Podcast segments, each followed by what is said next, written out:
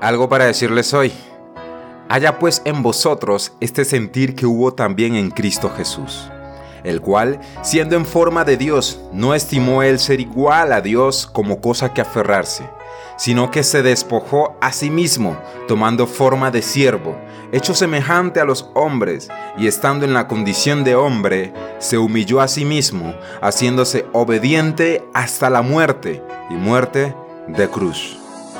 Filipenses capítulo 2, del versículo 5 al versículo 8. Y entre tantas cosas que decir, sí, tengo algo para decirles hoy. No saben lo que hacen. Mis amados oyentes, bienvenidos. Dios me les bendiga grandemente. Durante esta semana hemos estado hablando de ese perdón que recibimos de parte de Dios. Y en primera instancia hablamos acerca de esa ofensa que todos todos, absolutamente todos, hemos cometido contra Dios, porque todos hemos ofendido a Dios de una u otra manera.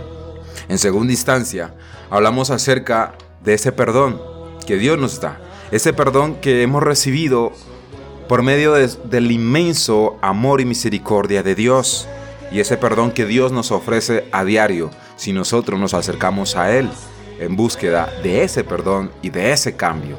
Y hoy les hablaré de nuestro mayor referente, Jesús. Jesús estando en la cruz dio o dijo siete hermosas frases y hoy vamos a tratar la primera. Padre, perdónalos porque no saben lo que hacen.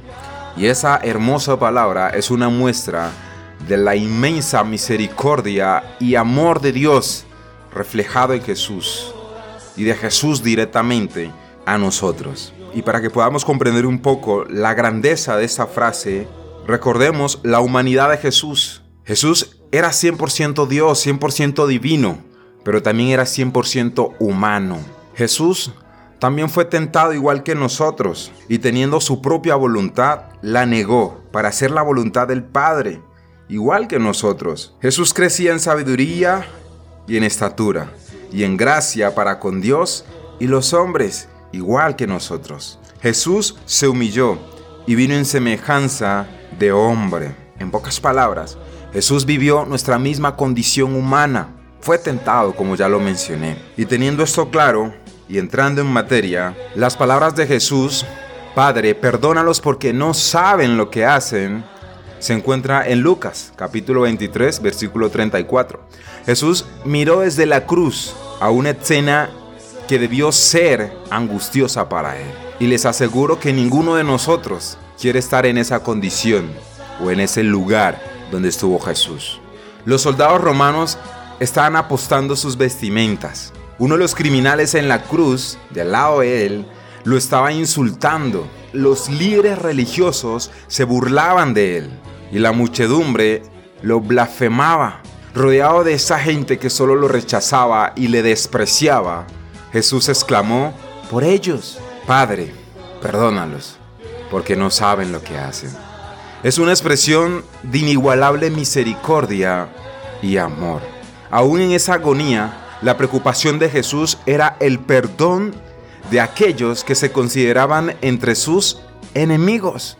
Él le pidió al Padre que perdonara a los ladrones en la cruz, que se burlaban de él, pidió al Padre que perdonara a los soldados romanos que se habían burlado de él, que le escupieron, que lo azotaron, que lo golpearon, que le dieron esa paliza, que le arrancaron la barba, que lo azotaron, que le pusieron una corona de espinas sobre su cabeza, sobre aquellos que lo clavaron en la cruz. Jesús pidió perdón por la muchedumbre enfurecida que se había burlado de él y pidió su crucifixión. Mis amados, es importante notar que la oración de Jesús, Padre, perdónalos porque no saben lo que hacen, no significa que todos fueron perdonados unilateralmente, sin arrepentimiento y sin fe, de lo que ya hemos hablado. Pues el perdón era, de hecho, la razón por la que estaba en la cruz. Y esas hermosas palabras, Padre, perdónalos,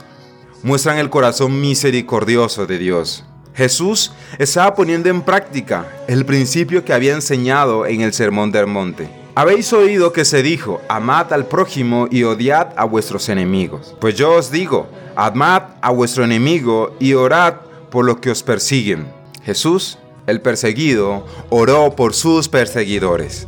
Ahora, mis amados, ninguna de esas personas que estaban en ese lugar con Jesús, las que ya mencionamos, merecía el perdón de Jesús. Al contrario, merecían ser enjuiciados. Pero ese no era el propósito de Jesús. Jesús, aún estando en la cruz, a sus últimos minutos de morir, nos dio esta hermosa enseñanza.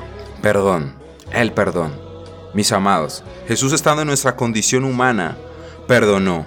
Nosotros también podemos perdonar y esa es la enseñanza que quiero darte hoy. Nosotros también podemos perdonar, mis amados. Y como le dije en el primer capítulo de este mes, en ocasiones tú no perdonas, no es porque no puedas, es porque no quieres porque prefieres vivir con esa amargura, prefieres vivir con esa sed de venganza, en vez de perdonar. Mis amados oyentes, qué mejor ejemplo que Jesús. Después de todo lo que le hicieron a Jesús, Él tuvo ese corazón para interceder por nosotros, porque quizás en el momento oró por ellos, pero también ese perdón aplica para nosotros, porque nosotros en un momento, en una instancia, no sabíamos lo que hacíamos.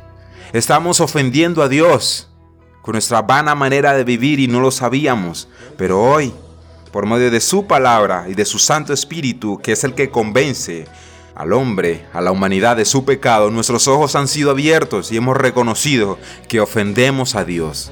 Por lo tanto, buscamos a Dios en ese arrepentimiento, en esa reconciliación, porque ese perdón de Jesús en la cruz también llegó a nosotros. Y doy gracias a Jesús por ese hermoso gesto de perdón, porque ¿qué sería de nosotros sin Jesús? Mis amados, le hicieron tantas cosas a Jesús que ninguno de nosotros podría soportar tanto. Y Jesús los perdonó. Mis amados oyentes, el llamado hoy, veamos el ejemplo de Jesús y perdonemos. Pidamos perdón, dejemos a un lado el orgullo y la arrogancia, perdonemos y pidamos perdón. Y Jesús, por supuesto, está dispuesto a ayudarte a perdonar y a pedir perdón. Mis amados oyentes, gracias por escucharme hoy. Feliz y bendecido inicio de semana. Dios me los bendiga grandemente. Eso tenía para decirles hoy. Soy Bill Jones y esto fue algo para decirles hoy.